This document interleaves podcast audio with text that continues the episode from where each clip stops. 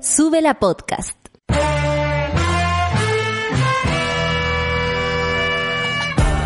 Cuando despiertas en otra sintonía, ves las cosas que otros no ven. Si a veces sientes que estás viviendo en Mordor, o como diría mi abuelita, te sientes como chancho en misa, este es tu lugar. Bienvenido al grupo de contención más diverso de la historia. Para ser parte, solo debes escuchar al resto, participar a tu manera, reír fuerte y comprometerte a buscar más misioneros para esta comunidad. Agarra tu taza y sírvete un buen café con nata, que ya está aquí nuestra guía espiritual, Natalia Valdebenito. Buen día, monada. Suki tuki para todos. Bororororoy. Tore tore tererera. Eh, arriba los corazones, eh, baile en el, en, el, en el cubículo, ciclo danza y tantas, salió del baño de mujer, tantas cosas que ayer, gracias a un, a un Twitter de la Orfe, pudimos recordar sobre nuestro programa cuando dijo, di que eres fan del café con nata sin decir que eres fan del café con nata. Y empezaron todos con la, la cantidad de, de cosas bueno, eh, pedirle disculpas por meter en su en su diario vivir una cantidad de dichos, eh, así es como es como de alguna manera me, me comunico, pero también es una manera ya que nos comunicamos entre todos y eso es maravilloso. Muchas gracias Orfe por ese regalo porque le puse me gusta a todo, les respondí, salieron unos clásicos de ayer y de hoy, no se pasaron. Besos para ustedes, monada, que sin que sin cada una de, nosotros, de ustedes no, esto no, no sucede y siempre se los digo y, y, y lo, lo confirmo y lo reafirmo todos los días de mi vida en este programa. Muchas gracias. Vamos a empezar entonces el café con nata del día de hoy, del 19 de, eh, de enero. Oh, qué heavy, cómo pasa el tiempo. Bueno, de alguna manera necesitamos que pase para varias cosas, quedan como 430 días porque se Piñera. Eh, necesitamos que el tiempo pase. Y, y bueno, si eso sirve de algo, eh, eh, veamos pasar el tiempo a través de nuestra ventana. 24 grados en Arica. Ah, vamos a empezar. Yo no sorprendo a Charlie. Charlie está ahí siempre. Empecé y ahí salió, no, te pasaste, dedos rápidos. 24 grados en Arica, 24 grados en Iquique, completamente despejado, igual que en Antofagasta, 23 grados. 28 grados en Copiapó, más alta la temperatura, pero algunas nubes. La Serena y Coquimbo, 19 grados. Y en Valparaíso se ven hasta lluvias con 18 grados. 32 grados en el otro lado, en la cordillera, Santiago. 31 grados en Rancagua, Talcarrete, muchos decían ayer, me voy para Talcarrete como parte de los códigos, 33 grados, Chillán 35, abrazo a toda la gente de Chillán. CTM. Concepción 24 grados también y muy despejado Concepción. Pati, te mando besos y abrazos. Temuco 30 grados y aún así algunas nubes. Va a estar abollonado. Eh, esos términos que por supuesto el señor del tiempo no da nunca. Valdivia 31 grados y también despejado, 24, 31 grados en Valdivia, altísimo, no hay lluvias cabres, aprovechen de respirar, aunque hay cuarentena. Oh, no, no, sí, ya. Eh, apaguemos todo, cabrón, vamos a acostarnos, acabó la cuestión. No, mentira. 24 grados en Puerto Montt, 22 grados en Coyhaique, 19 grados en Torres del Paine, 18 grados en Punta Arenas, 28 grados en Isla de Pascua, 20 en Juan Fernández y 2 grados en la Antártica absolutamente nublado. Rapidito entonces nos vamos a los titulares. Seguidilla de temblores, sí, es verdad. Réplica sacude. Yo soy pésimo para estas noticias, cabros. Ustedes saben que yo eh, lleno de emoción esta situación. Entonces, seguidilla de réplicas sacuden a San Juan, Argentina, que es donde fue el epicentro del terremoto, francamente, que ayer sufrimos en la noche. 6.4, bueno, por acá fue distinto, obvio. Yo le pongo un poco más de color siempre es terremoto en mi corazón. Ojalá Alex me hiciera esa canción. Eh, pero esto fue allá en San Juan de Argentina. Por supuesto, allá fue terrible, dejando destrozos, daños y todo. Eh, les mandamos saludos. Si hay alguien en San Juan que nos esté escuchando y que nos cuente cómo fue la cosa por ahí, o al menos esté cerquita, ¿les parece? 13 comunas retroceden en el plan paso a paso. Esto, por, por, supuesto, tiene que ver con el coronavirus, porque ya volverán las lateras del coronavirus en un rato más. Algunos dijeron también ayer, aquí una, una orgullosa latera del coronavirus. Bien, mona. Ninguna de la región metropolitana retrocede, eh, que era lo que esperábamos e incluso se andaba vislumbrando la idea de una cuarentena total, más no fue así. Bueno, sabemos también que es imposible que se ponga cuarentena de un momento a otro como si nada, eh, porque las condiciones económicas tampoco lo permiten. Entonces, desde ese lugar es un poco irresponsable, y ayer lo decíamos, decir, sí, cuarentena, todo encerrado. ¿Cómo lo hacemos si no hay pan para llevar para la, para la casa? Ah, Peligros del permiso de vacaciones. Tiemblan las vacaciones de muchas personas, incluido todos nosotros que estamos aquí. No, no vamos a tener vacaciones. Se han emitido más de 600 mil documentos y hay colapso en playas. Se ha visto el colapso sobre todo al litoral central, sector Algarrobo, Canelo, Canelillo, que son playas también mucho más pequeñas respecto a la, a la distancia que hay entre el mar eh, y, y el y, y, la, y el plano, digamos, ¿no? Entonces, obviamente hay más posibilidades de, de, de, de, juntarse. Así que atención con eso, quienes también andan en el litoral, cuídense, sepárense de la gente, váyanse para una playa sola, busquen una poza por ahí, si hay posibilidades, denle un poco la vuelta. pregunten también. La gente de las zonas deben saber dónde se pueden ir a poner a lugares que estén sin gente a su alrededor o sin tanta gente. Y no olviden la mascarilla porque si usted está tomando solcito, de pronto le va a aparecer la del Ceremi y le va a decir póngase la mascarilla. Tenga la mano si le da mucho calor y si no, tenga la puesta todo el tiempo. Alberto Fernández, esto al otro lado de la cordillera, pero no temas sobre temblores. Solo un no, perdón. Alberto Fernández aseguró que el regreso a clases para marzo es prioritario. ¿Quién es Alberto Fernández?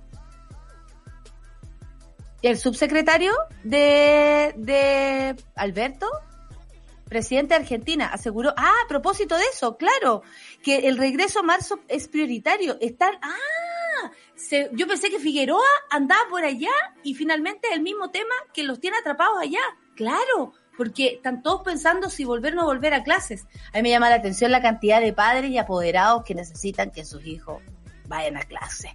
Pero allá, bueno, vacunan a los profesores. Aquí no. Y hay una encuesta en nuestro arroba sube la radio, por supuesto, en Twitter, que tiene que ver con esto, con entrar o no a clases. ¿Creen ustedes que se va a poder entrar en marzo a clases? Pongan ahí y además sumen con sus comentarios, por supuesto. Y si ya les pasa pongan el hashtag café con nata. Encuesta Academ, solo un 9% aprueba el regreso a clases el primero de marzo, eso en paralelo a lo que está pasando en Argentina también. Por supuesto, esto en Chile. Estudio indica que la inmunidad de contagio por coronavirus dura al menos seis meses. Buena suegro, buena suegro, está inmune. Condenan a exalcaldesa, oye, era el tema, para que veáis que ni por facha se salvó Condenan a exalcaldesa de Antofagasta, Karen Rojo, a cinco años de presidio efectivo e inhabilitación perpetua para derechos políticos por fraude al fisco. Hoy que me gustaría haber visto esto en tantas personas. Esto de inhabilitación perpetua, ni un Chadwick que se va con cinco años nada más de inhabilitación a propósito de su acusación constitucional. Bueno, en este caso, toda la fuerza de la ley sobre Karen Rojo a propósito de, de, este fraude al fisco y también tiene que pagar una multa y además es la primera instancia, ellos van a apelar. Ayer escuché que había que esperar un poquito también respecto al resultado final de todo esto, porque hay que apelar, ellos ponen una cosa, la, la, eh, eh, ellos se defienden, en fin. Buddy Richard, hemos tenido noticias sobre personas ya pasadas eh, en edad, digamos, ya grandes, adultos mayores, como por ejemplo Flor Motuda, eh, Flor Alarcón o este señor Buddy Richard, que tanto tal vez hemos admirado a lo largo del tiempo. Bueno, eh, han habido acusaciones, en este caso ya cruzadas, respecto a, maltrato. Y esto es Buddy Richard, que rompe el silencio, responde a acusaciones de maltrato de exparejas. Como dijo una mona por ahí, esto lo dicen siempre quienes son los culpables. Esto según la mona. Yo me voy a robar sus palabras porque consideré que, claro, cuando un abusador o un maltratador se defiende, por lo general le echa la culpa a la víctima. ¿Qué dijo Buddy Richard? Era de ambos lados. En fin. Navalny, porque estamos preocupados de Navalny. Imagínate, está en Moscú, por favor, Navalny, sal de ahí. Aislado en una celda en cuarentena, será juzgado mañana por difamación. No, si le van a encontrar, hasta fraude al fisco en Chile le van a encontrar si le quieren encontrar. Navalny con cara en rojo casi, a cinco años y un día.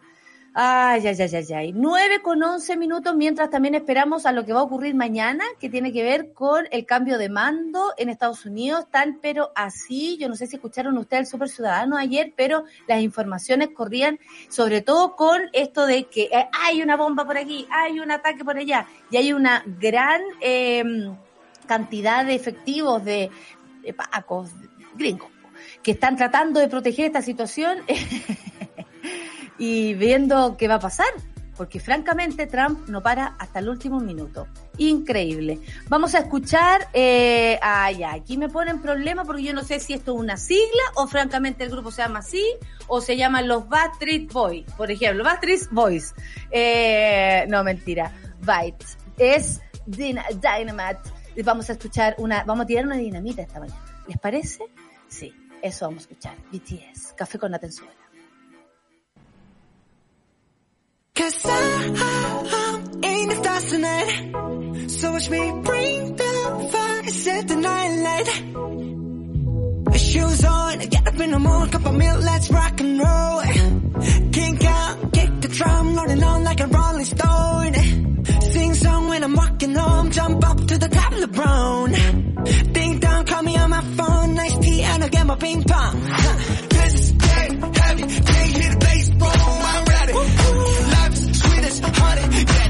change like money.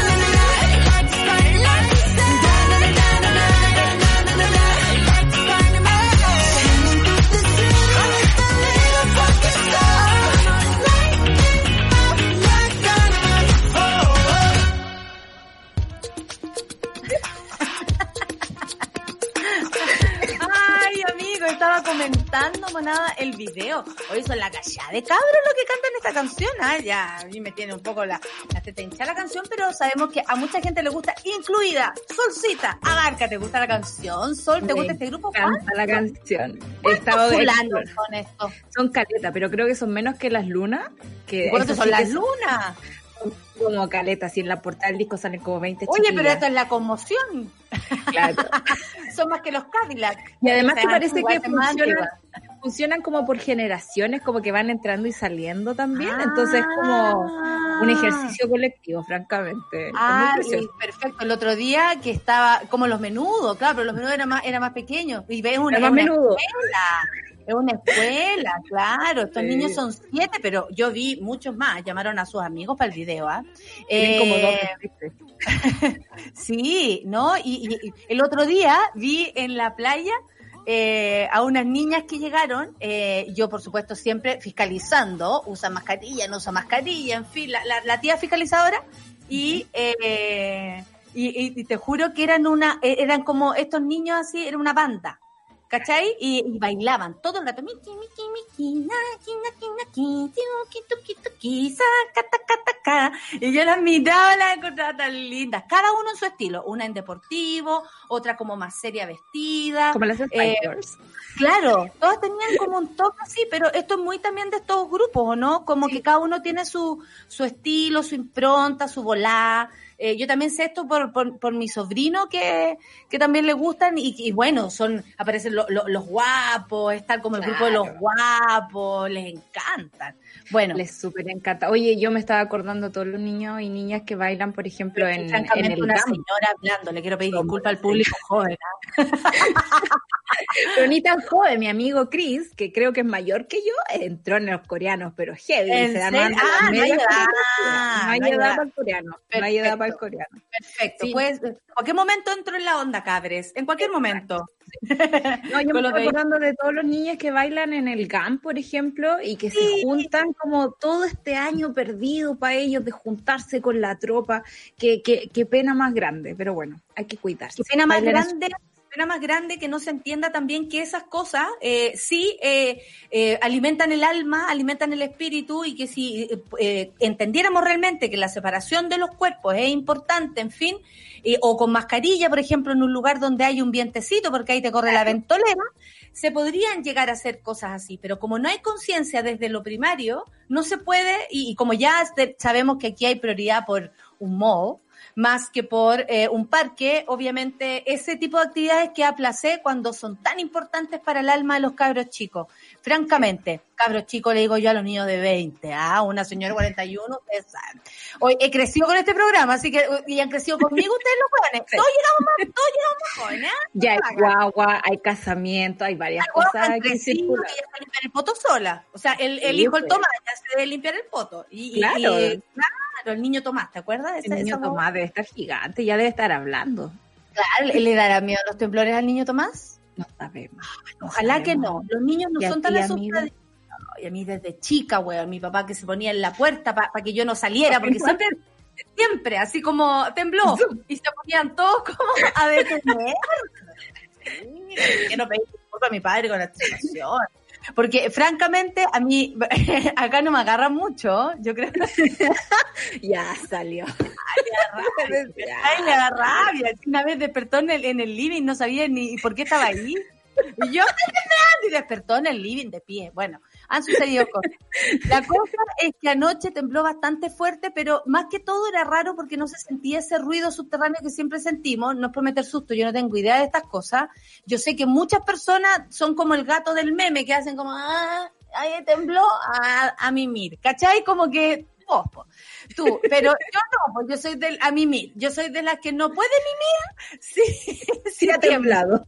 empiezo a ver casi que saltando, porque ustedes saben que yo salto, se lo recomiendo a todas las personas que le da mucho miedo lo- lo- los momentos telúricos, entonces yo salto, salto, salto, y, y a mí, mi pareja me tiene que informar si se acabó el temblor, porque yo pregunto, ¿se acabó? ¿se acabó? ¿se acabó? Bueno, ayer no se acababa nunca, y eso es lo que llamaba la atención.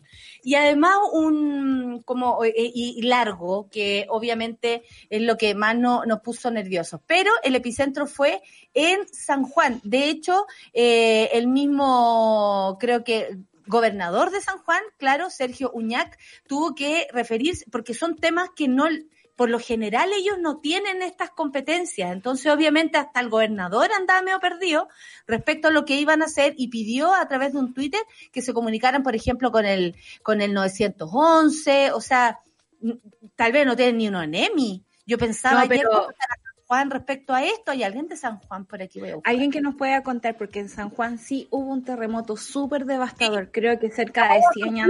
¿Alguien se acordó de la boba Sofía? Viste, no sé, ya está guagua en el programa.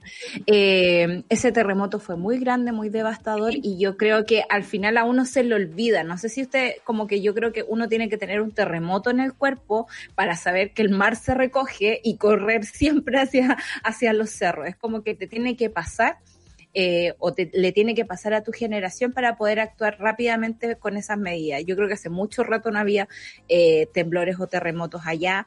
También Chile, único lugar donde se le dice temblor algo 6.5, digamos. Al parecer, el, el, el, epicentro fue muy superficial y eso haría, digamos, que lo sintiéramos tan fuerte acá, porque aquí todos mis sismógrafos se movieron, no solo uno que es el oficial, se movieron. Sí, yo, yo decía, pero si hay ruido y se sentía así. No. sí, pero bueno. Bueno, yo eh, estoy pésima. Ustedes saben que si tiembla en el programa yo voy a salir volando, voy a gritar, lo, he dicho siempre en los escenarios, me da lo mismo. Hay cosas que a mí me desarman como los temblores y los ratones. Pero amiga, eres humana, eso puede pasar, así que tu tranquilidad, que aquí todo el equipo te apaña, ponemos una canción mientras tú vuelves, no hay problema. Eh, muchas gracias. ¡Canción! Deberíamos tener una canción para el temblor, así como preparándonos siempre a reír. claro, que, se sepa que si la estamos tocando porque eh, eh, antes temblor. Claro. Oye, eh, aquí, bueno, estoy leyendo a la monada. Muchas gracias por comentar. ¿ah? La decadente compré dice, el sismo me hizo levantarme y llegar hasta la puerta del comedor. Me emocioné después de no sentir hace meses un movimiento nocturno. Usted sabe a lo que se refiere. No me digan que, sobreactué, que sobreactué y fui la única. Bueno, lo mismo le dije yo a mi familia. No me digan que no lo sintieron, porque al tiro me empiezan a molestar me dice Carmen Fernández, que soy como la señora Lonel, ¿se acuerdan? Ya, me empieza a mandar fotos la señora y hasta mi poder, hasta mi, familia, mi padre, mis progenitores me molestan. Entonces, no, no fuiste la única amiga, éramos dos. Yo no sentí nada, dice, por ejemplo, Isaías Marchán. A mí no me daban tanto miedo, me los pegó la Valdebenito. No, hijo, por favor, no me sigas a mí en esto. Yo nunca he sido un ejemplo para nada. Eterno el temblor de intermedalla, era como estar arriba de un barco. Yo quedé mareado un poquito después. Es que duró mucho y ese durar mucho también provocó varios estragos en San Juan. Muchas cosas se cayeron, canaletas, cosas así se rompieron.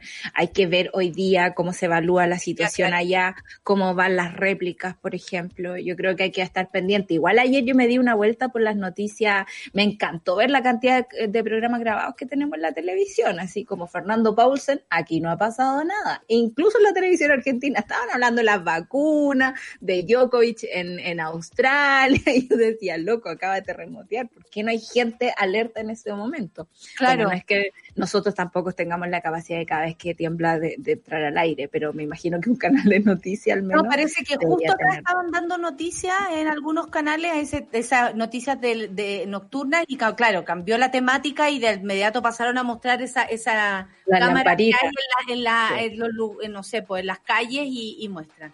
Bueno, se acaba el tema temblor, 6.4 por allá en San Juan y se sintió también desde Coquimbo hasta O'Higgins. Por lo que me dijo un amigo en Coquimbo, está temblando bastante por ese sector, ya como que les da lo mismo. Es como, ese sí que es el gato de Mimir. Como, ah, está temblando, show. Para tranquilizarte, debo decir que eso Ángeles Lazo en su libro dijo que este año no habían grandes terremotos ni temblores. Así que tu tranquilidad, si su ángeles lo dice, hay que, hay que creerle. Voy a creer en todo lo que dice ella. ¿sí? lo que me Oye, llegamos a las lateras del coronavirus, por supuesto. Eh, quedan cinco minutos para las 9.30, pero no importa, vamos a, darle igual. Eh, no sin antes pasar a saludar a la Hakurt. Y este tema siempre es importante porque el tema del COVID es importante porque sigue ocurriendo y una de estas cosas nos recuerda que es así y que la realidad es mucho más dura de lo que uno de pronto puede mirar respecto a su propia realidad. De pronto tú estás bien y crees que el resto también lo está. Y abres un poquito los ojitos y no es así. Dice que está con el corazón destrozado porque el COVID se llevó esta madrugada a su tío Lucho. Y, y esas son las cosas que pasan. Y eso es lo que ha estado ocurriendo desde hace un año en adelante. Entonces, a través de la, de la, de la JA, vamos a hacer también un, ejercicio de empatía con todas las personas que en este minuto lo están pasando mal a propósito del coronavirus, ya sea con síntomas, con el miedo de algún familiar eh, que esté contagiado o lo que está pasando la JA, que tiene que despedir hoy día a su tío. Así que un abrazo, Ja. Eh, por supuesto que hacemos este ejercicio de empatía que hace abrir las mentes, los corazones, porque esto está ocurriendo y por eso nosotras nos hacemos llamar la latera del coronavirus, porque no vamos a parar. Eh, nos parece que es súper eh, importante seguir insistiendo respecto a esta situación. Oye, 13 comunas retroceden en el, en el plan paso a paso, ninguna en la región metropolitana, que era lo que ayer más que todo se temía, sobre todo por, las por las condiciones, porque no es llegar y poner cuarentena sin ninguna ayuda económica para tantas familias que hoy día están sufriendo eh, eh precisamente problemas económicos. La subsecretaria Daza dijo que la, positividad en la capital ha mostrado tendencia a, las, a la estabilización y me parece que de un día a otro no pueden cambiar las cosas, me parece que es muy raro. Y el ministro París aseguró que las cifras son alentadoras, yo no, ¿Qué se refiere? Como que ayer casi que el temblor también era, ayer decían, el temblor es alentador. En paralelo, nueve comunas, cinco del Biobío y cuatro de los lagos se reconfinarán desde la madrugada del jueves. Y ese, ese, ese mensaje no es menor, porque si bien a todo, porque en Chile todo es tan centralizado, todo se centra acá en la región metropolitana, todo lo que pasa en las regiones es muy importante y siempre lo hemos dicho. Y si está pasando en otro lado, es como si nos pasara a nosotros. En este mismo ejercicio de empatía lo decimos. Eh, durante la mañana desde La Serena, el ministro París comentó y dijo, revisamos tempranito con el presidente. Eh, bueno, me imagino que los datos, en fin, y afortunadamente el nivel nacional de la región metropolitana, las cifras son bastante alentadoras. Yo no sé a qué se refiere él con esto. A los promedios, que no son indicativos de una situación país. Y ese es el problema. ¿Cachai? Porque están eh, viviendo del promedio y viviendo para la estadística, viviendo para la, la, encuesta académica, ¿cachai? Eso es muy complicado. A mí me llamó mucho la atención todo lo que pasó ayer. Yo creo que fue un desastre comunicacional porque se venía anticipando, mira, a lo mejor probablemente mandemos como una, sobre todo de la región metropolitana, a cuarentena. uno por último. Por último, un ratito, ¿no? Eh, y hoy, y hoy, ayer lunes, como que extrañamente todo eso desapareció. Dejaron a Paula Daza sola otra vez, porque yo dije ya. Señal de que algo no anda bien. Claro, si, si van a hacer el matinal a la una es porque están esperando que llegue París de la Serena para poder dar los anuncios, pero en realidad era Paula Daza diciendo francamente lo mismo que dice siempre. Y ustedes saben que el avión desde la Serena para acá es como se demora lo que te demora en ponerte el cinturón de seguridad, porque francamente no vas a subirte cuando tenés que bajarte. Me imagino que ellos no pasan por aeropuerto y cosas así, se suben al helicóptero de la Fachi y listo, llegaron a Santiago. Entonces, de partida eso me pareció muy raro. Lo segundo es que este ayer no es, no es menor que el DEIS haya pasado a la subsecretaría eh, de, Salud Pública con Paula Daza, porque quiere decir que hay una comunicación mucho más política de la pandemia de lo que es eh, básicamente técnico. O sea, quiere tener en su poder una, un instrumento técnico y una información que, por ejemplo, hoy día marca una diferencia en lo que decía el MinSal y el DEIS. El DEIS dice que hay más de 23.000 personas fallecidas, el MinSal dice que hay 17.000 o algo más.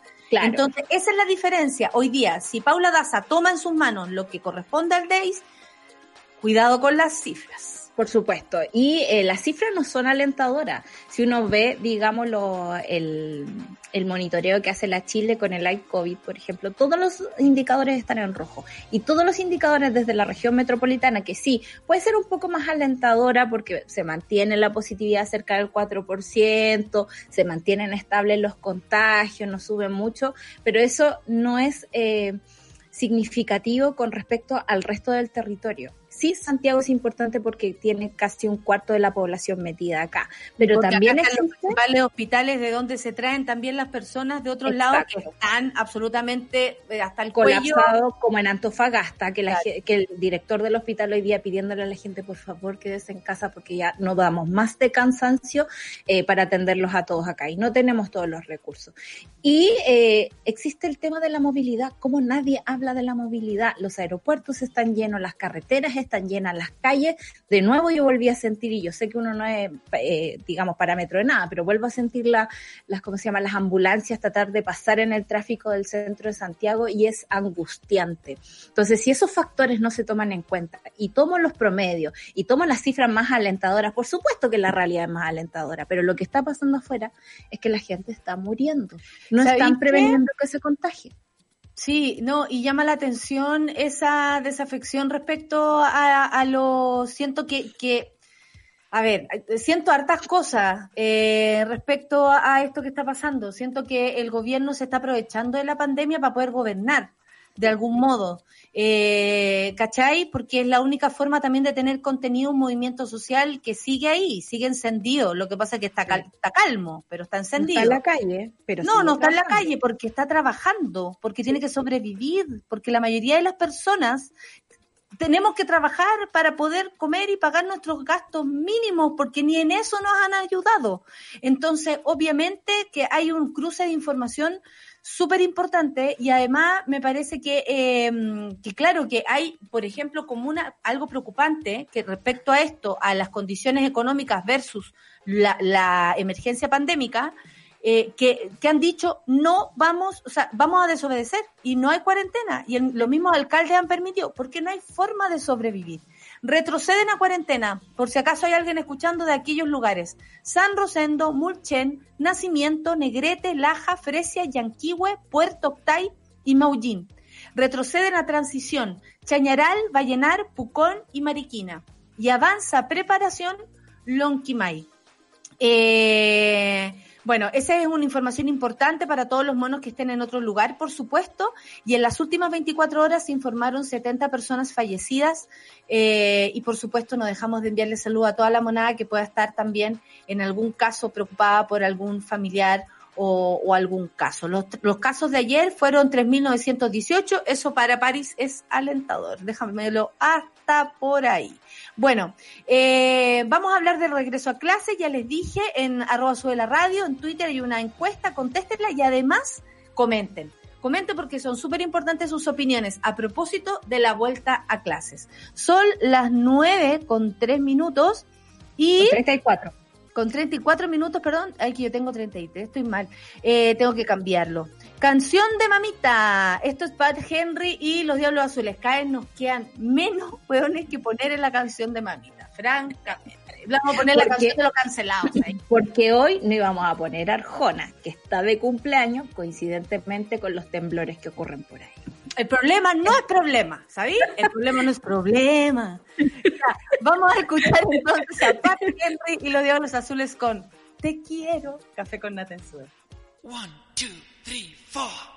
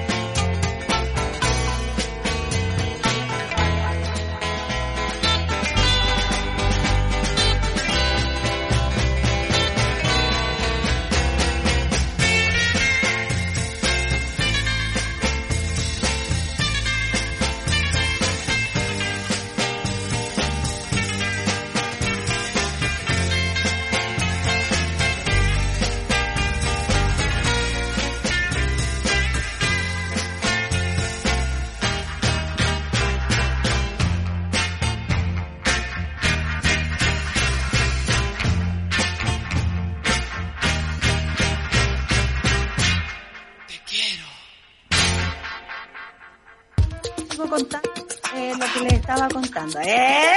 ¡Se asustaron! No, pues, le subió todos los colores, se puso rojo el Charlie, mira. Sí, y ahora se le nota mucho más porque como está tan rucio, se le nota el tiro cuando se pone rojo. ¡Ay, qué buena! Oye, son las 9.37, sigamos con las noticias.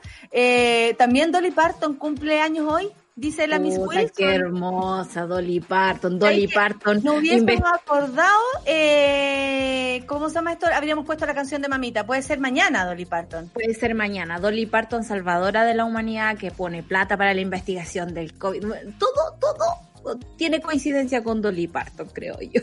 Amo a Dolly Parton, me encanta. Oye, 9.38 y tenemos otras noticias. Por ejemplo, esta que la encuesta Cadem dice que el solo el 9% de las personas aprueba el regreso a clases el primero de marzo.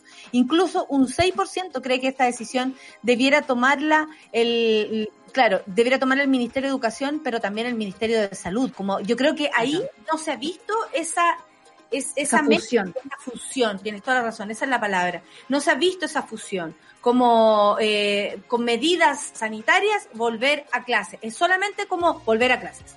Entonces, obviamente, las personas no nos sentimos seguros ni para mandar a los sobrinos, ni para ni, ni para ver la posibilidad de aquello. Eh, aunque se sabe que, por supuesto, hay muchas personas que también necesitan que sus hijos vuelvan a clase. No podemos tampoco desconocer la realidad nacional ni la realidad de la familia ni muchos que quieren casi que Por supuesto.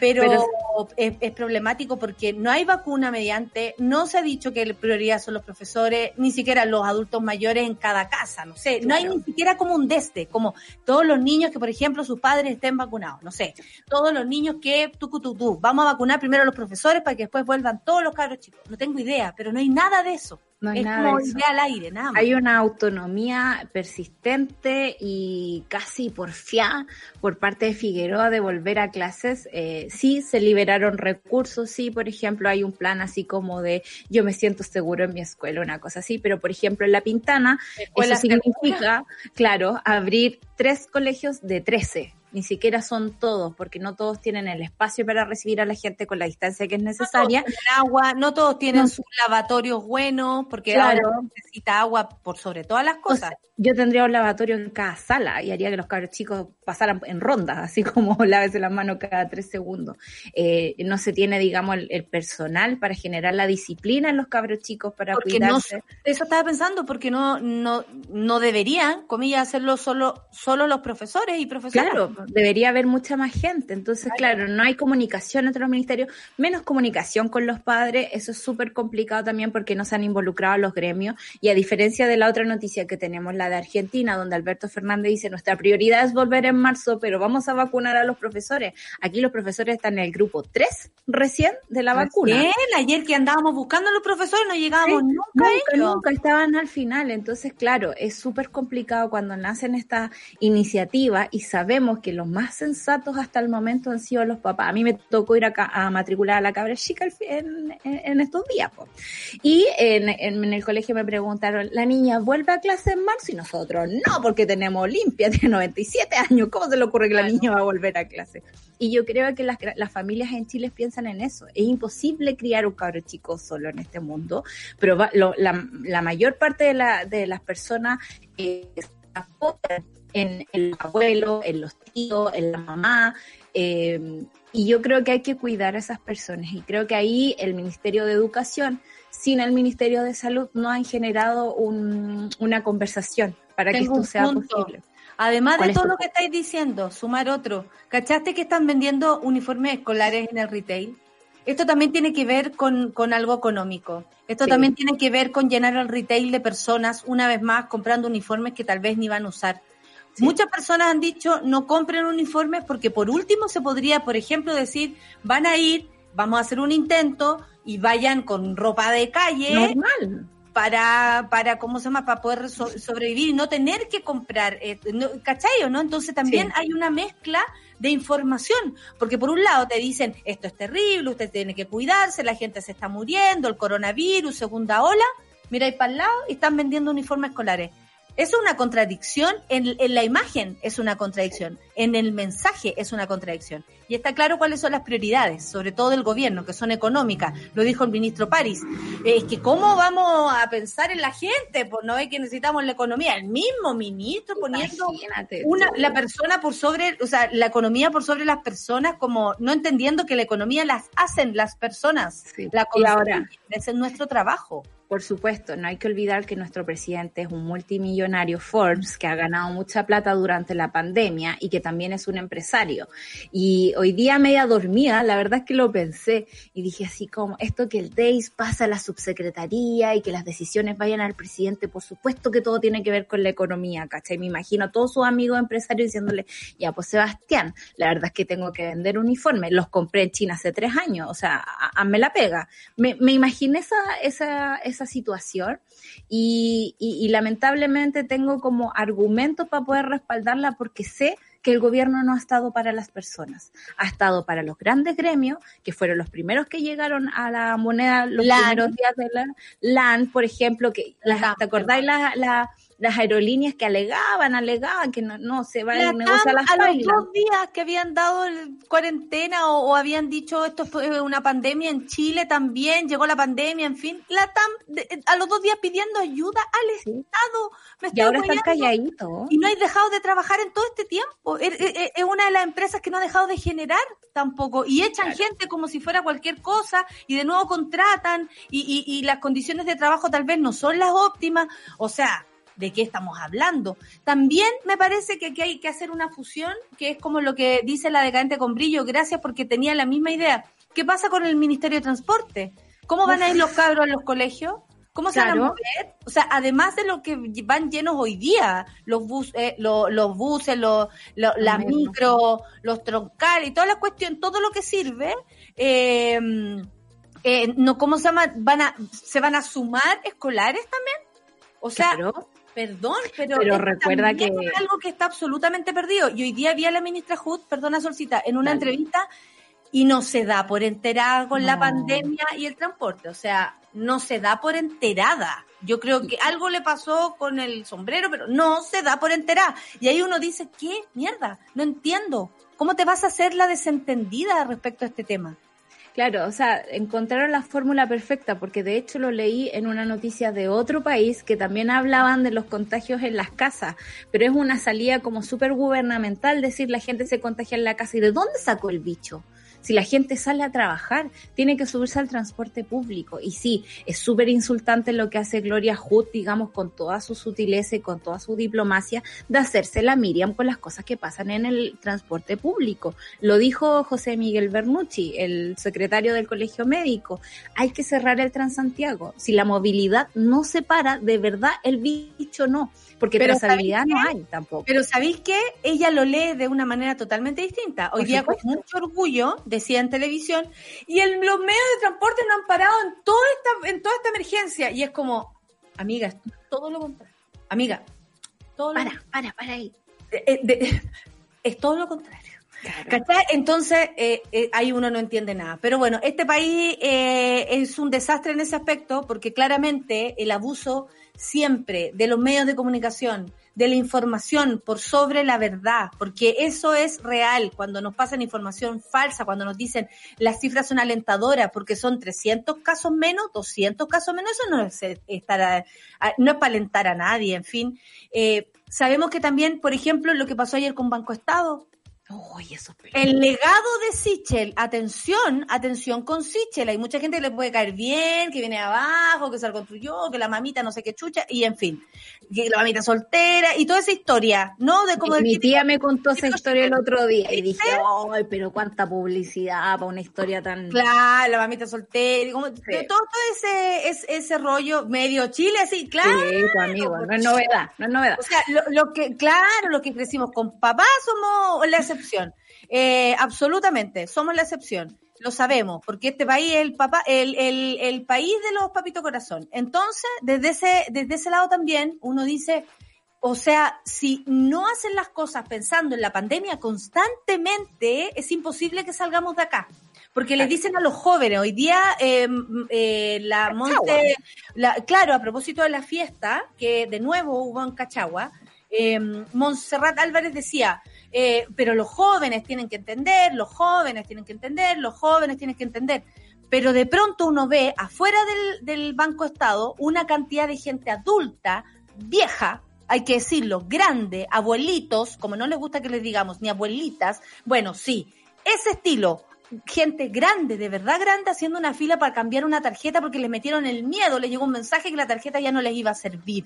Entonces, si nos obligan a hacer esos trámites, si tenemos que más encima ir en un bus lleno, si tenemos que meternos al metro atestado y después más encima nos van a echar la culpa a nosotros, que la cantidad de contagio es alta, me estás hueveando. Esto lo del Banco Estado cambió hasta, hasta diciembre de este año, eh, porque francamente, y de todas formas tienen que ir al Banco Estado en algún momento, cosa que yo, por ejemplo, ayer con... La tarjeta VIP creo que también va a cambiar, VIP de para el Transantiago también va a cambiar y van a hacerle, como claro, un, no sé qué mierda, pero te van a pedir hacer el, el cacho de cambio y un gasto adicional, como nos decía el Lucho. Es increíble lo que pasa en el Banco Estado y las diferencias que, que, que existen en este país. Nosotros tenemos la suerte, y debo decirlo, de que exista la cuenta RUT, porque es una forma fácil de bancarizar a las personas que no están en la banca, que a diferencia, por ejemplo, de Perú, que al principio hizo las cosas bien, les dio un bono a todas las personas, pero se encontró con la sorpresa de que no todas las personas estaban en la banca y por lo tanto las filas afuera fueron igual de terribles que la que tuvimos ayer. Pero el mal uso que se le ha hecho al instrumento de verdad es vergonzoso, porque claro, tú instrumentalizarlo de una forma súper política, que es lo que hizo Sichel cuando llegó al Banco Estado, o sea, lo vimos como un escenario para una precandidatura presidencial. Y ahora con el nuevo director mandándose este condorito, o sea, de verdad esta gente dónde vive. Yo eh, en mi casa, mi otra abuela, mi abuela Esperanza, es del campo, campo, amigos. Y para cambiar la tarjeta, ayer mi mamá me preguntó, ¿la voy a tener que traer a Santa Cruz, donde las colas son gigantes? ¿O vamos a tener que ir a Peralillo, donde hay una, una, una sucursal, donde hay menos personas y la hacen pasar antes? Pero por más viejo que sea, la, la, fila no se te abre, porque todo el mundo está en la misma. ¿Cómo priorizas de esa forma? Y el susto que le generáis. Primero, al, al principio en la pandemia, para recibir un bono había que tener cuenta RUT. Y ahora que la gente tenía miedo, tal como nos contó la Clau, eso significa que no voy a poder acceder a mi plata. De verdad, claro. lo hicieron con una crueldad gigante. O sea, tengo dos pesos y más encima no voy a poder usarlo y me da susto que mañana no pueda ir a tal lugar a comprar, bueno, comida, comida, porque de aquí tampoco estamos hablando de comprar pasajes al extranjero, estamos hablando de la tarjeta más sencilla que cualquier chileno, chilena, chilene puede tener. Entonces, lo que vimos ayer es un desastre. Absolutamente el legado de Sichel, por un lado, y también por otro, ver cómo las empresas no funcionan pensando ni en la pandemia, ni en la gente, ni en los adultos mayores. Y si nosotros no hacemos ese, ese, como decía, el ejercicio de empatía, el ejercicio de, de decir, a ver, a ver, a ver, ¿cómo es esto? También hay personas que son adultas mayores y están solas y no tienen a esa sobrina que le dice, tía, no se preocupa, a ver, miremos la noticia bien, de pronto podemos esperar, vamos mañana, sabe que como a la una está más piola, o yo le hago la fila y usted llega después, no tengo idea pero tampoco hay, hay gente que vive completamente sola. Entonces, no es llegar y decir un mensaje que más encima a la gente lo pone nerviosa. Es tu plata, loco. Tenemos problemas de plata y más encima nos ponen problemas con esa poca plata que tenemos. Ahora, por eso es importante ir a votar, amigos. Por, último, por arruinarle el día a esta gente. Gloria Hood, estoy segura, nunca andaba en metro. El señor presidente va encostado, no usa la cuenta RUT con suerte de tener como tres cuentas en tres bancos distintos. Y toda esa gente llegó a esos cargos porque elegimos a Sebastián Piñera. Y ahí digo yo, chuta, de ahora en adelante tenemos que tener cuidado con quién, por quién votamos, porque por último, digamos, el, el, el, cambio, el recambio del poder hace que esta gente no se acostumbre a hacer este tipo de cosas. Tenemos que elegir gente que tenga una vida parecida a la nuestra y hemos estado gobernados por la élite y por tres comunas hace demasiado tiempo y con esto me refiero no solo a la derecha, sino también a la oposición, que por favor, o sea, escuchar a Aldo yo amigo, yo cono, nos encontramos en Puerto Madero, como francamente digo, esta gente no entiende. ¿Cómo? Es que Heraldo Muñoz, tú sabes, anda en campaña a limpiar su imagen. Entonces ayer ¿Ya? en cooperativa le preguntan así como, tengo entendido que usted es amigo de Yoko Ono. No. Y es como, sí, somos amigos hace mucho tiempo. Porque yo, a mí sí, alguien que me gustaría ser amiga de Yoko Ono. Bueno, Heraldo Muñoz, amigo de Yoko no te la puede presentar, ¿cachai? Porque son tan amigos que estaban en Puerto Madero y llegó Charlie García a decirle, No. Yoko te amo, y, y Yoko así como que en este, que en este sujeto. Y Heraldo Muñoz, bueno, es el músico más importante de la Argentina. Y, y, Yoko así como, bueno, no me importa, hablemos contigo, Heraldo. Y Heraldo se da así como todos los colores del mundo ayer y yo. como, no me "Oh". importa Charlie García, me voy a comer mis plantas. Sí. Como una cosa así, porque yo me imagino a Yoko como la, de- como la describían en, en, en Los Simpsons. Oye, eh, heavy lo que gente contando, pero como dice Lucho, como dice Lucho, súper, súper parecido a nosotros. Súper parecido a nosotros. nosotros. Una amiga Yoko Ono, weona, que no es amiga Está Yoko Ono. hello. Yoko, Estamos hablando de ti ahora en el café con nata, te juro. Exacto. Yo me acuerdo cuando era chica, mis tías me decían que yo tenía que entrar a la carrera diplomática para tener una vida como Heraldo Muñoz. Llegar súper de acuerdo, estoy súper de la- acuerdo. Estamos todos de acuerdo que la Sol debió haber hecho eso, ¿no? Absolutamente. Sí, pero Somos imagínate, llegar a la oficina a las 10 de la mañana y para que me alcance el tiempo va a ser pilate. Esa era la idea de mis tías, ¿cachai? Entonces a mí me daba mucha risa, pero ahora Ahí entiendo. tenemos, los, ahí tenemos los brazos de la, la ex ministra Pla, amiga. Claro, ahora entiendo que esa gente es la que nos gobierna y gobierna nuestras vidas y está a cargo de una situación tan delicada como ha sido esta pandemia. Por eso es importante ir a votar, amigos. Oye, mira, el medalla dice algo súper importante. Ayer una señora decía, es la tarjeta donde le pagan el sueldo a mi esposo. Y con eso nos movemos. La pues. próxima semana es fin de mes. ¿Te cacháis el susto? Hubo gente que estuvo siete horas en la fila para cambiar la tarjeta. A una señora ya llevaba seis horas y todavía como que no había conseguido nada. Claro. En- no. Si, si no hace escándalo las redes sociales, si no van la- los medios de comunicación y, y los noteros, que también hacen un, un- un trabajo Sí. súper importante, que es como ponerle pes- peso a la, al- a la problemática, eh, y lo digo más allá de que me, me caigan bien unos y otros, porque francamente no, no, lo- no de conozco a ninguno, no, y no conozco a ninguno como en lo personal, como a Yoko Ono, por ejemplo. Eh, Solo yo- yo conozco Yoko Ono, pero no conozco al, Luchito de, de, ¿cómo se llama?, de, de. Eh, entonces, me parece que, que, claro, si no fuera por ese ruido, esto no se cambia. Y eso es grave también, porque como tenemos que dejarla cagada para que esta gente se ponga la mano en el corazón y tenga un poco de empatía en las personas de, adultas mayores que están afuera.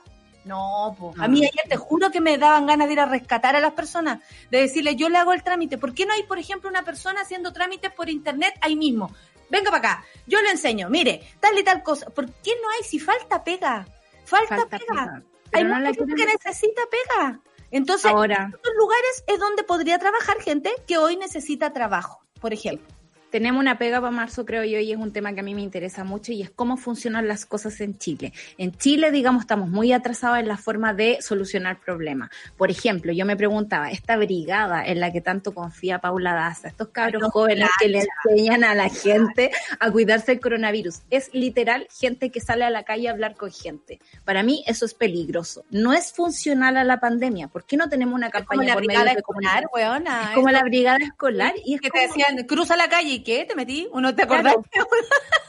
Yo respetaba re poco la brigada, te voy a decir. No, en mi colegio era tan, mi era primera, tan mi primera revelación eh, frente al poder. Como, ¿en qué? Me decís vos, soy mi compañero, weón, ¿dónde la? Somos de igual a Y igual. bueno, se genera eso, porque en realidad las cosas no funcionan. Nadie revisa si ese proyecto de las brigadas funciona, si es eficiente. Y en Chile estamos tapados de eso porque la gente en el poder cree que todos tenemos internet de partida.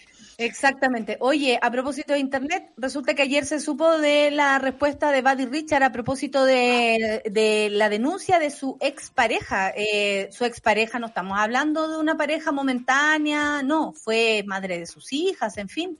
Eh, el cantante asegura a que era violencia verbal más que nada, como si fuera menor a la otra. Claro. Atención, no hay su, no hay golpe más fuerte que, que lo psicológico o lo físico. Atención, por favor, no hagamos la diferencia porque quienes hemos pasado por esa situación sabemos que duele tanto uno como el otro. Eh, dice, pero por ambos lados yo reconozco mi parte y de repente sí hubo, a propósito, violencia, fue pareja la cosa. Como si eso justificara algo. Dos exparejas de Buddy Richard habían acusado eh, brutales agresiones del cantante, por ejemplo, eh, Rita Góngora, la cantante Rita Góngora, y la vedette Beatriz Alegret. Dieron a conocer sus testimonios en un momento.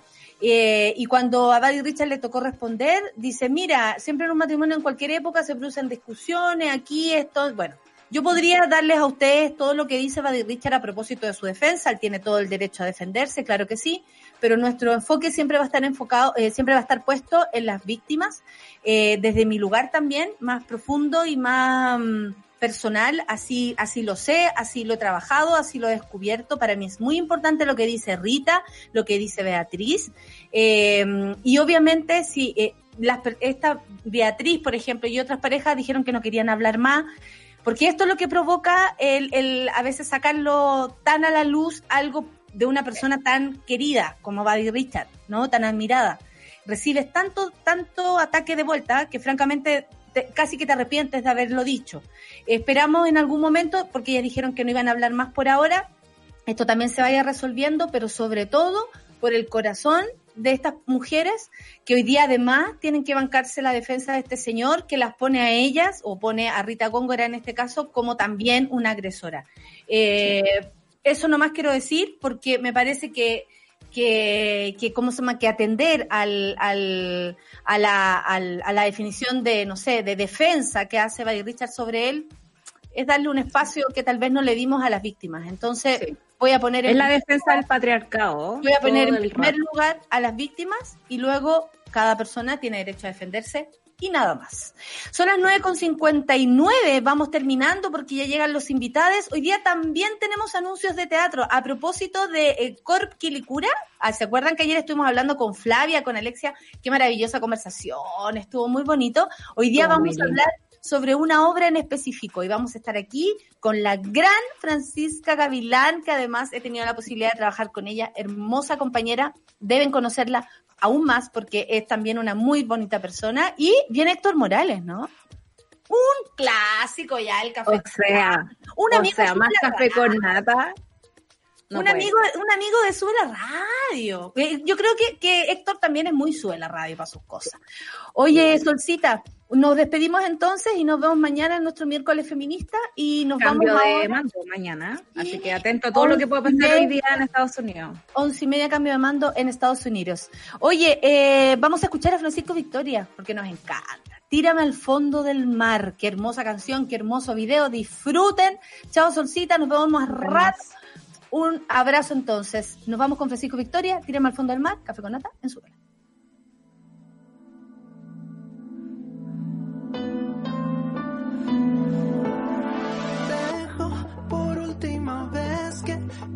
quedas amigo.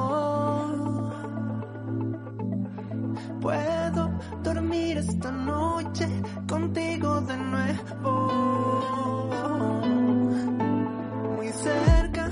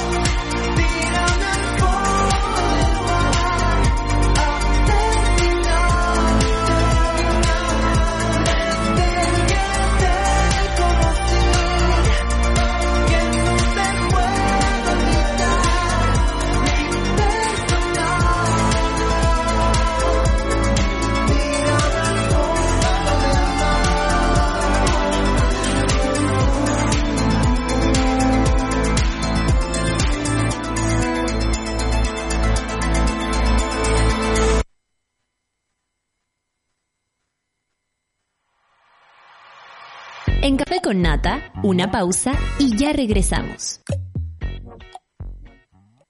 Ahora Quilicura Teatro llega hasta tu casa. Del 7 al 31 de enero disfruta gratis más de 30 obras digitales y la compañía de Tamara Costa, Amparo Noguera, Álvaro Rudolfi, Claudia Di Girolamo, Francisco Pérez Banen, Héctor Morales y muchos más. Revisa la cartelera en quilicurateatro.cl. Es una invitación de Municipalidad de Quilicura y su Corporación Cultural. Quilicura Teatro, Juan Radrigán 2021. Nuestro escenario es tu pantalla. Entré a la FEN, la Facultad de Economía y Negocios, el año 2018. La verdad yo, yo era un mechón que no sabía mucho dónde estaba parado ni tenía mucha idea del mundo, pero es por lejos una de las mejores decisiones que he tomado en toda mi vida.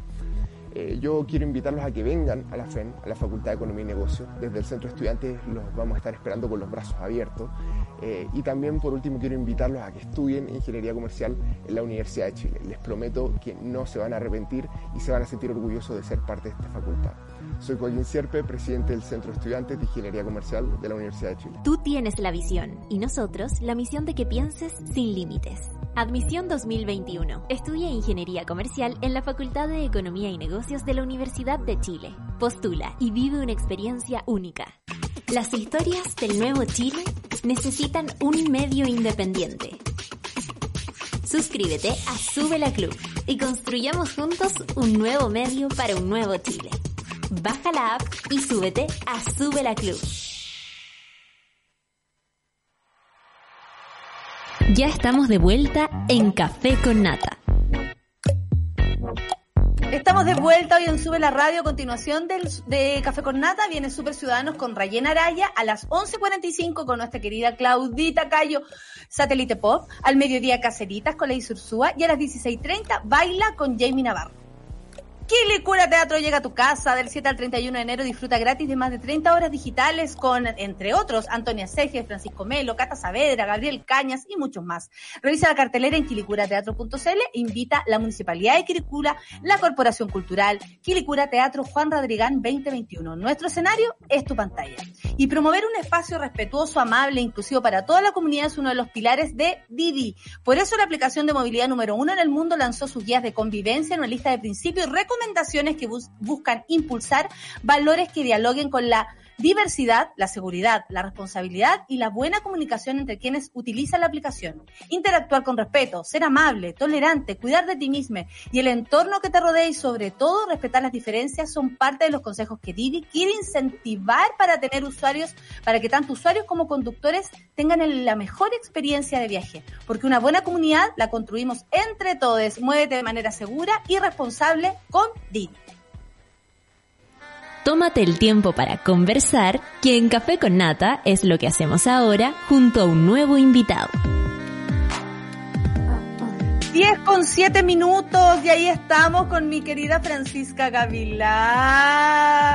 Bienvenida al Café con Nata, querida Panchita, te amo. Eh, salúdanos, po. Hola, Despierta, weón. Oye, despierta, despierta. Y Héctor Morales, más conocido como el No Tenemos Ministra. Eh, amigo, ¿cómo estás? Bienvenido a tu, a tu radio, digámoslo así, a tu radio. ¡Hola! Oh, es como un melón y melame. ¡Hola! Hola, ¿Cómo está? No tenemos micro, tenemos señal. ¿Cómo No tenemos están? señal, no tenemos ministra, no tenemos ni una hueva. Oye, eh, bueno, vamos a hablar de esta obra que tienen eh, entre tú, eh, Héctor Morales, eres el director de esta obra, Sí, sí. ¿cierto? Francisca Gavilán, una de sus actrices, también está Tamara Costa y además, no sé qué hace Cristian Carvajal, que a mí por lo menos me llama. Ay, pero mira, como- ahí Sí, tenés. Está está todo el negocio ahí, ahí, concentrado, Pero- todos primos. Claro, y, y qué lindo esto, porque tú lo explicabas el otro día, cómo te escuché en una entrevista, Héctor, y hablabais de, de que nosotros estamos haciendo todo, estamos promocionando, estamos produciendo, estamos sacando la idea, estamos dirigiendo, estamos juntándonos por Zoom, estamos actuando, estamos haciéndolas todas. ¿Cómo ha sido crear esta obra en especial eh, en este contexto, porque hemos hecho varias cosas. Así que cuéntame, Pancha, tu experiencia en esta obra, no versus la otra, tranquila, eh, tu experiencia en, e- en este trabajo, ¿cómo ha estado? El delantal blanco. El delantal blanco, mucha, es una obra preciosa. Preciosa, es una obra de los años 60, escrita por Sergio Bodanovich. Eh, habla sobre todo de la brecha social que había en esa época y que tristemente existe hasta el día de hoy, fuertemente, y creo que más que antes, y que no, nos, hemos ido dando cuenta cada vez que, ensayamos la obra, que leímos la obra y, al hacerla, eh, es muy feroz lo que pasa con, estas dos mujeres, con, esta empleada y con esta nana en Zapallar, eh, con todo lo que ha pasado en Zapallar y, en, estas fiestas, y ahí se ve la brecha social. Ha sido interesante, precioso, como lo que a mí me pasa siempre con este teatro online, que, es tan eh, raro porque uno no, no se puede tocar, no se puede ver, no, no te puedes abrazar, no, el mierda, mierda es, es desde lejos, eh, lo sabemos, Nati, y, pero es una maravilla, es una maravilla porque uno se concentra y lo hace todo, era lo que, lo que tú dices recién. Uno hace de actriz, de actor, de productor, de, de ambientador, de locacionista, de todo, de todo, y eso es maravilloso porque uno aprende mucho también. Oye, tenemos al bot también. Eh, por eso yo quería eh, preguntarles a propósito de estas experiencias, porque hemos tenido varias, por suerte. Los actores, ayer decía la Flavia, a pesar de todo, vamos y nos reinventamos y insistimos y ganamos, porque no perdemos la oportunidad de por cualquier plataforma mostrar nuestro trabajo. Héctor, ¿qué ha sido para ti este trabajo en especial y ahora como director?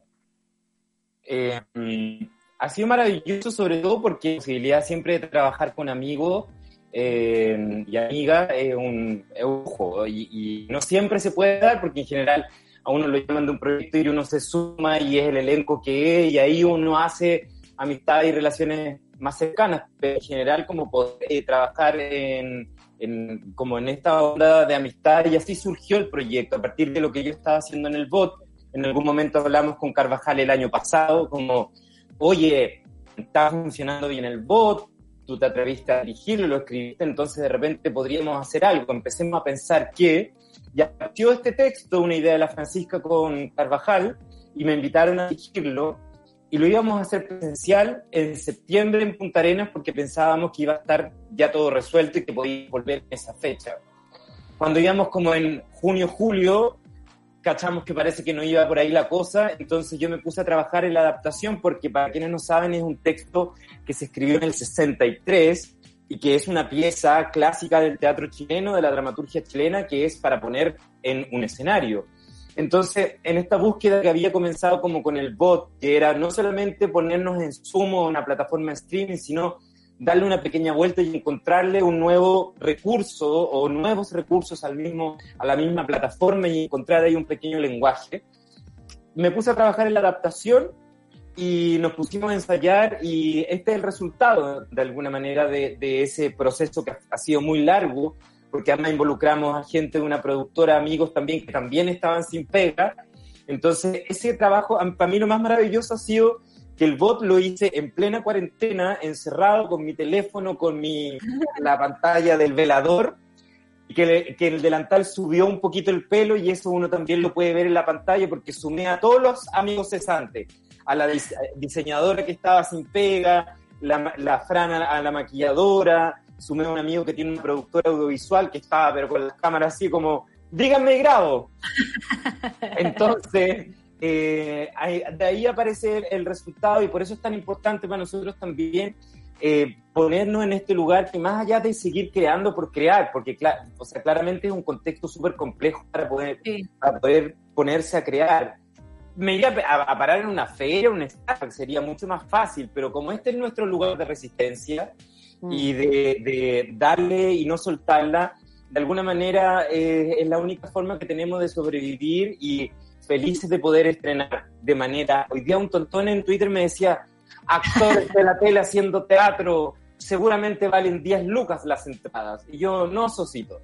El miércoles a las 21 horas es gratis para todos los que no tienen lucas y para los que nos quieren ayudar, porque estamos de, de esta manera con los teatros cerrados pudiendo trabajar en esta circunstancia, el sábado vale 4 lucas y pueden haber 10, no sé cuánto es el aforo, pero pueden haber 8 en tu casa y compran un acceso y todos ven la obra, ¿cachai? Se toman un copetito y una comedia liviana y muy profunda a la vez con respecto a lo que decía La Pancha. Plantea una cosa que es la génesis de nuestro conflicto actual, es la, el desconocimiento completo de los otros, viceversa. ¿no? De los otros claro. que componen nuestro país. Los que viven en Zapallar no tienen nada que ver con los que viven en Puente Alto y así en todo Chile, ¿no? El desconocimiento y la empatía de ponerse en el lugar del otro. El ejercicio que hace la patrona, que es el personaje La Pancha, desde su superficialidad, está proponiendo eso. Es como, ¿cómo se ve el mundo desde un delantal blanco? ¿Qué pasa si intercambiamos por un rato? Un juego. Y la Tamara le dice, ¿y cuál es la realidad? Si ese es el juego, ¿cuál es la realidad? Y creo que es una pregunta que está en una comedia, que tú muy bien lo sabes, que es aún más dolorosa, porque nos estamos riendo y, estamos desde una mirada crítica mirando algo que hasta hoy día, desde el 73 que los vivió este señor, que ya ni nos acompaña, nos acompaña eso y desde hace mucho más atrás. Claro que sí. Oye, bacán lo que dices, porque Quilicura el miércoles gratuitamente y si ustedes quieren colaborar, que para nosotros como actores, actrices de este gremio absolutamente olvidado, junto con todos los demás, ponemos a bailarines y todos los compañeros que están desde los otros lados, también eh, el, sábado, eh, cuatro lucas nada más. ¿Y eso cuál es la plataforma, amigo? Punto, eh, Ticket Plus. Perfecto, Pero- perfecto. Pero en, en todas nuestras redes sociales, La Pancha, La Tamara, Carvajal, yo tenemos a la gente hasta acá, así que Sí. se mete ahí y al tiro va a cachar. Al tiro Ticket a. Plus, sí. Oye, le quiero hacer una 25. pregunta a la Pancha a propósito que hablaste de la comedia.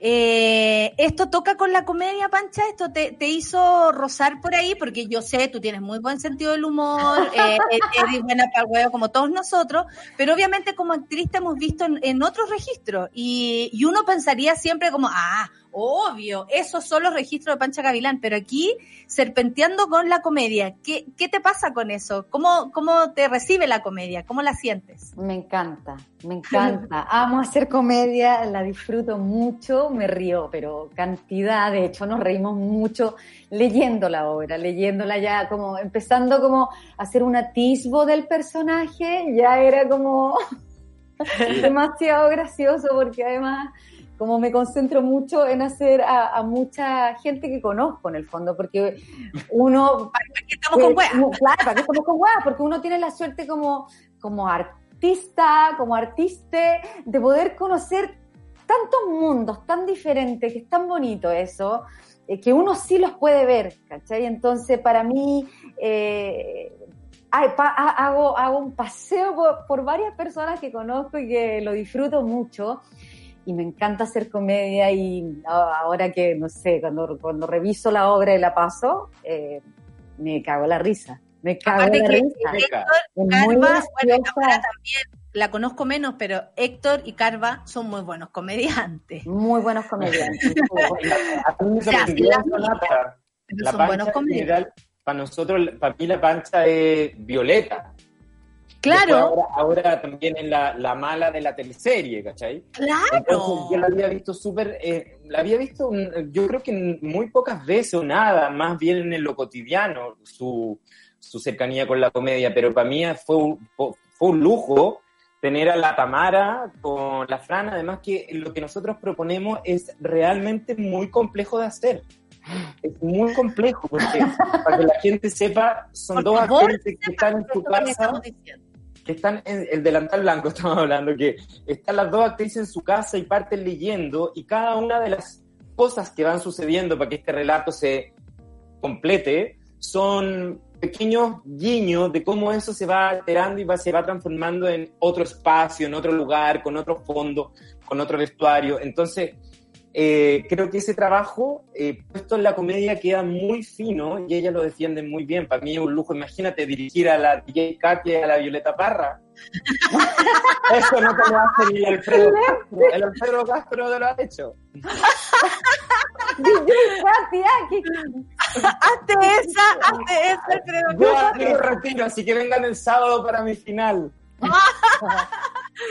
Oye, eh, bueno, vamos a apelar, por supuesto, nuestra nuestra situación pandémica como, como artistas, como dijo la, la Pancha, pero me gustaría que, que me dijeran cómo ha sido este proceso de, de como actores y actriz eh, de la adaptación porque sin duda nosotros sabemos trabajar con poco, con una peluca podemos hacer maravilla, con una piedra te hacemos una cazuela. Eh, de eso estamos acostumbrados, ¿no? Como a improvisar, a armar cuentos con, con poquito, a la cancha, vamos, con dos textos a veces podemos hacer algo. Pero ¿qué pasa cuando te tienes que adaptar desde lo más profundo de ti y, y, y, llevar como una buena casi disposición algo que nunca te habías imaginado estar, como enfrente a una pantalla, por ejemplo. Veo a la pancha y recuerdo Mentes Salvajes en este fondo que tiene ahora. Sí. Entonces, ¿cómo ha sido para pa ti, eh, eh, Pancha, como actriz? Yo sé que, por ejemplo, el proceso de Violeta, tú nos contaste en el mismo Café con Nata hace mucho tiempo, fue otro proceso en el que también te adaptaste a ti, e incluso con tu cuerpo, contigo misma, hubo otro descubrimiento pero acá son como, ya no es precario, ya es, no hay nada. O, sí. o, o, las condiciones son pandémicas, o sea, miedo, incertidumbre, no hay futuro, ¿cachai? Hay muchas ideas preconcebidas que son muy duras de, de enfrentar. ¿Cómo ha sido para ti como actriz? ¿Qué sientes tú que como actriz te ha pasado con esto? Sí, yo al comienzo me fui a la real mierda, así mm. como una gran depresión, tenía mucho miedo, eh, se acabó todo, tuvimos que parar todo, todos tuvimos que parar todo y, y empecé a sentir sobre todo miedo por, porque es como, es primera vez que ocurre algo mundial, no es, no es solo aquí, no es que sea en el norte, no es que sea, en, es mundial. Y eso me provocó mucho terror y luego y luego empezamos como a descubrir como con Carva, como que de, debíamos hacer algo y más cosas y empezamos a hacer estos cortometrajes y empezamos a, a pedirle a, a mujeres de, de, lugares del mundo que escribieran estos cortometrajes y nosotros los hicimos acá en Chile y, y ahí se nos abrió como esta ventana como a punta de cariño, a punta de amor, como hacemos los artistas siempre.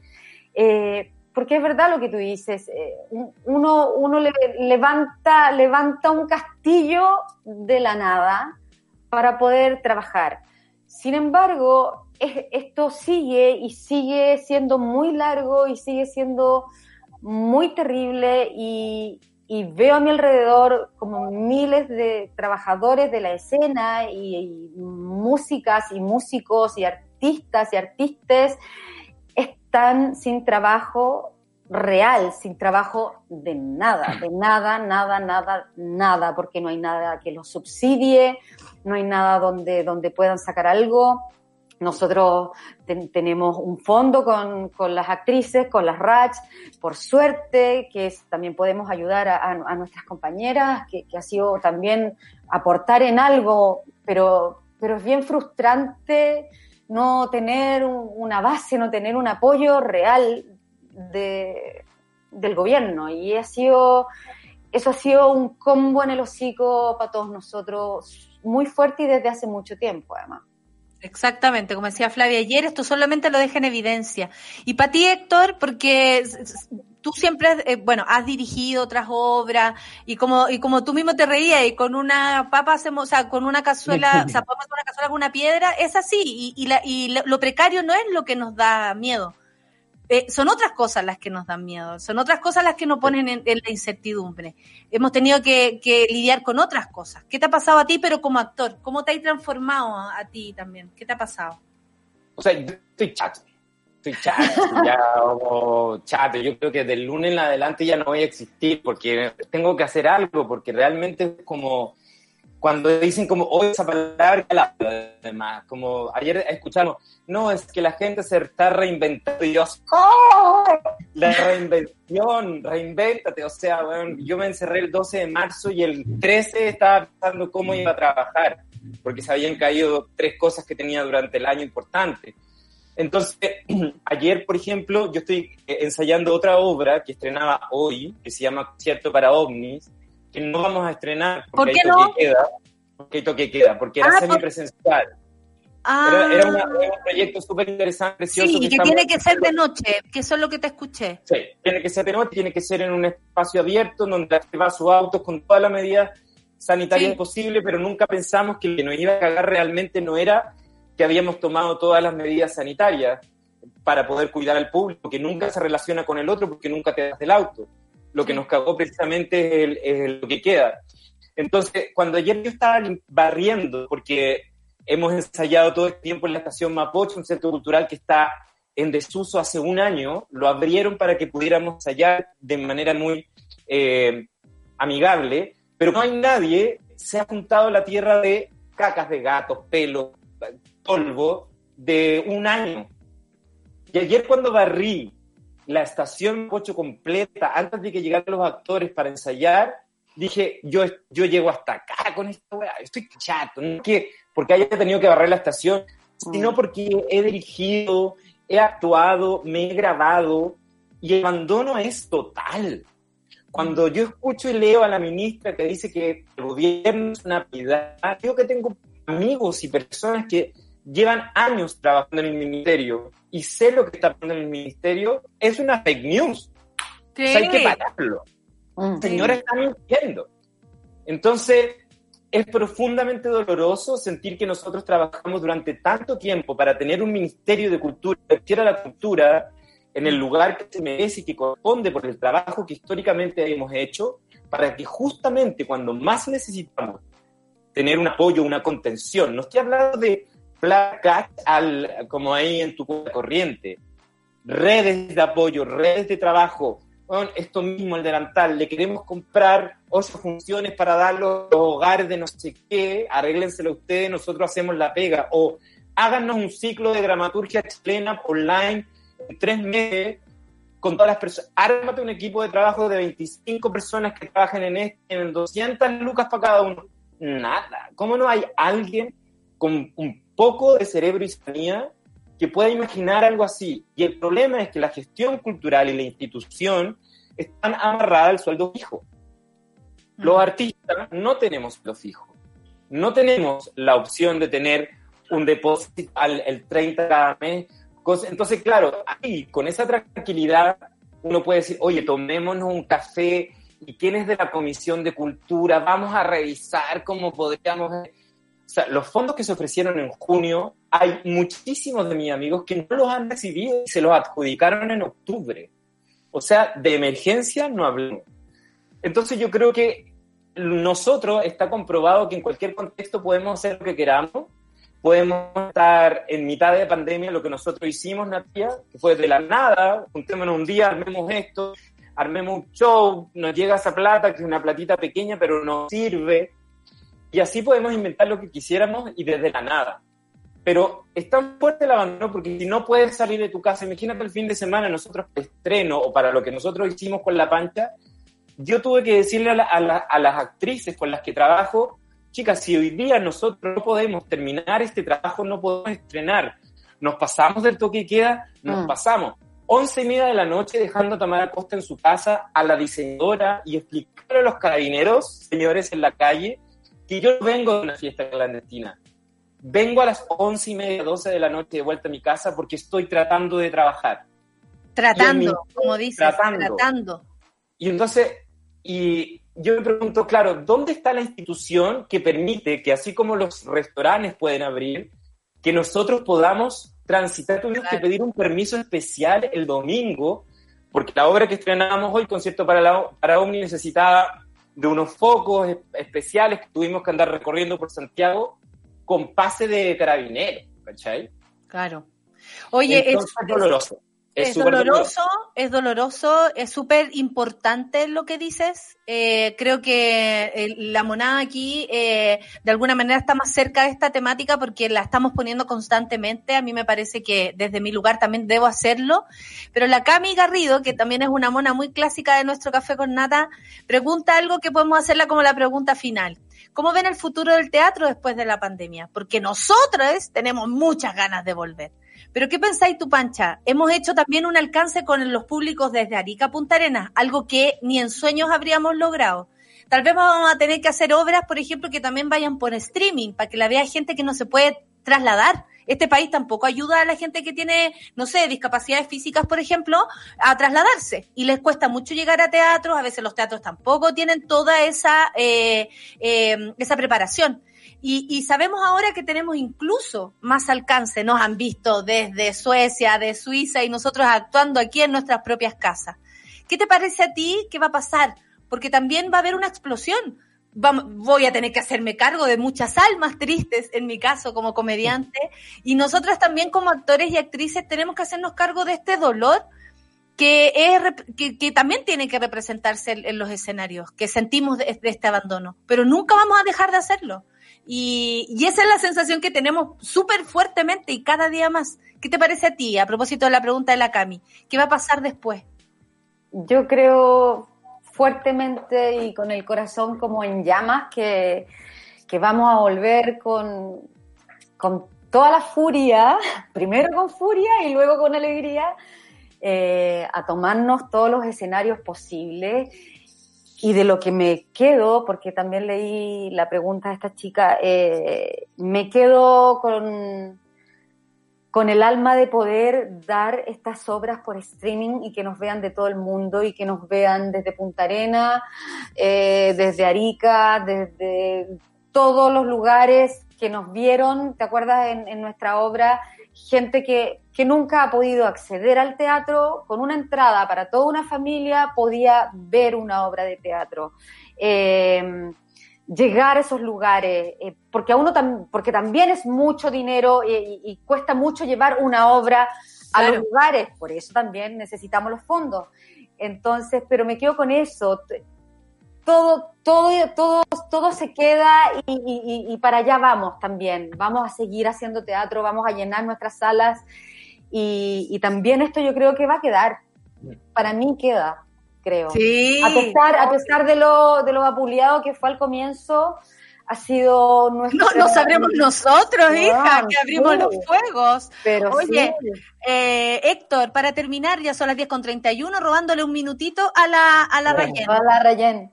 Eh, invi haz la invitación, haz la invitación. ¿Cómo hemos cambiado? Y haz la invitación para estas dos funciones que hay, este miércoles y el sábado. Sí.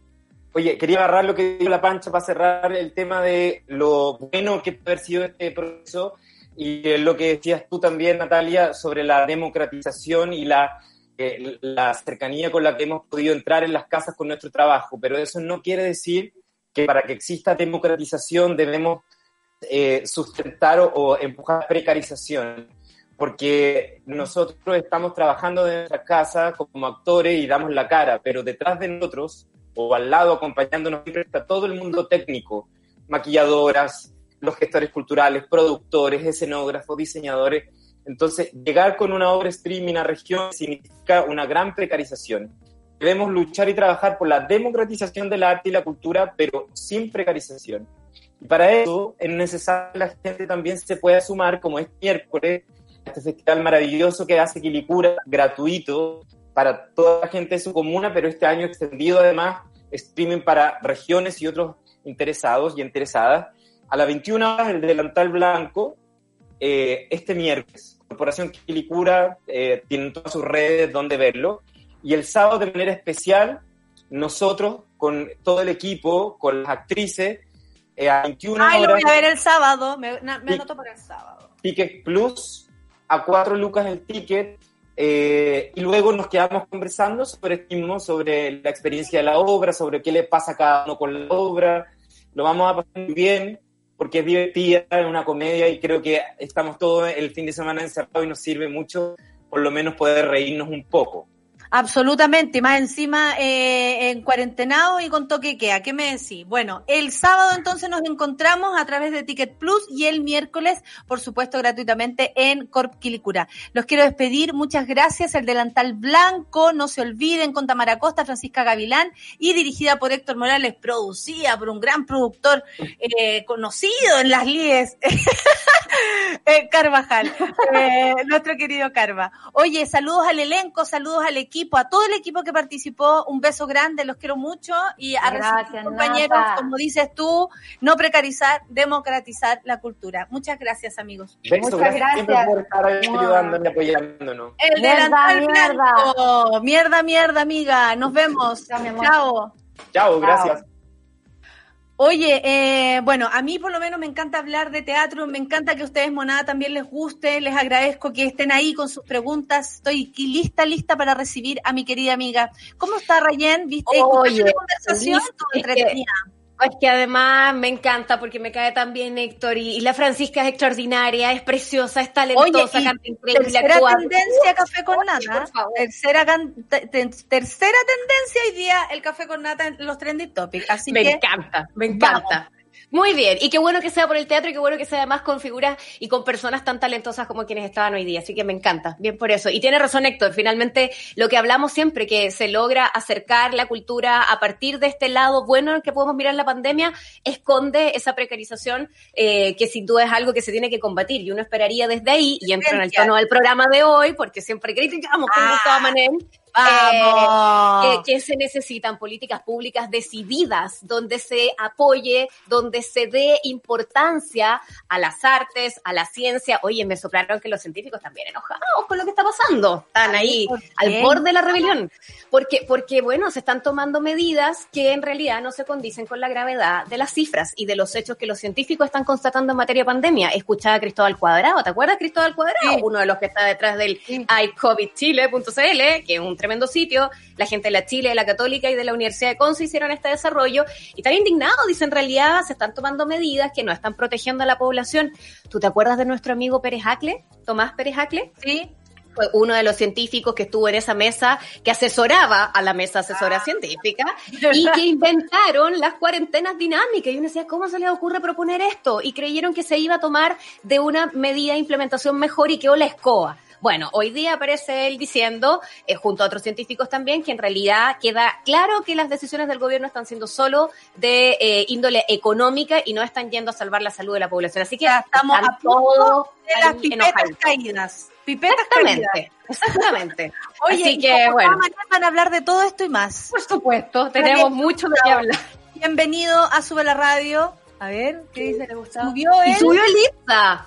Imagínate. Subió Elisa. Cuéntenos de qué se trata eso, para que también la gente sepa cómo relacionar un concepto con la realidad, porque de pronto los conceptos Ya. dicen, ay, ¿qué significa? ¿Y qué significa? Explícanos, Gustavo, explícanos, Gustavo, para que toda la monada también que se queda en el tercer lugar de los trending topic pueda hoy día también comentar a propósito del Super Ciudadanos. Muchas gracias, Rayen. Bienvenido, Gustavo. Se acaba el café con nata el día de hoy. Gracias, equipo. Por supuesto, gran programa. Y nos vemos mañana. Yo dejo con ustedes a Rayen Araya y Super Ciudadanos. Chao. Besos, chao, chao. Eso fue Café con Nata. Gracias por ser parte de esta comunidad y hacer de Mordor un lugar más apacible. Natalia Valdebenito te espera de lunes a viernes a partir de las 9 de la mañana en el matinal más pitiado de Chile. Solo en Sube la Radio y en otra sintonía.